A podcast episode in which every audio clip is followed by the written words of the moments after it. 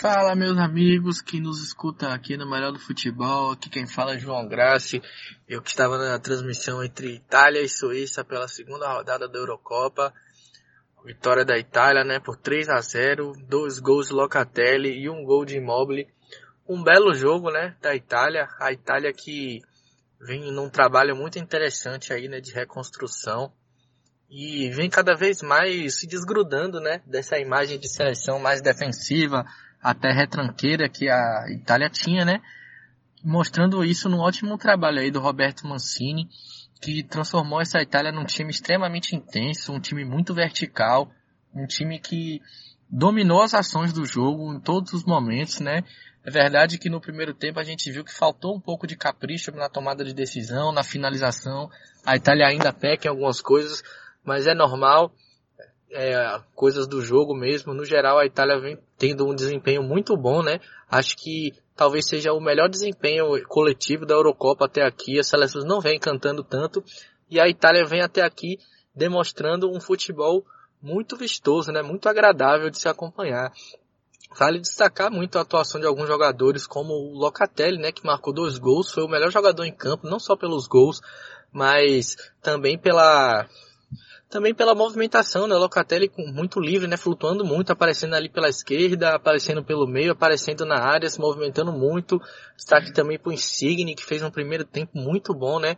O Inferno ali pelo lado esquerdo, ele que fez muitas tabelas ali com o Spinazzola, que teve muitas arrancadas, tentativas ali de finalização, de passe, muito bem no jogo Insigne também. E o próprio Spinazzola também se destacar ali, no lateral esquerdo bom, mas a Itália ali tem um conjunto todo muito bom, né? O meio campo que também tem o Barella ali, que fica um jogador que ajuda mais na marcação e na contenção, mas também é um jogador de bom passe, assim como o Jorginho, né? Que é o primeiro volante, o volante mais central ali, que ajuda muito os zagueiros na saída de bola, muito importante aí nessa questão da saída.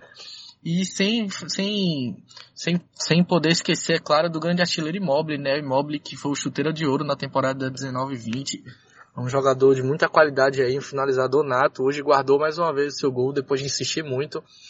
E só para falar um pouco também da Suíça, a Suíça hoje fez uma partida abaixo, né?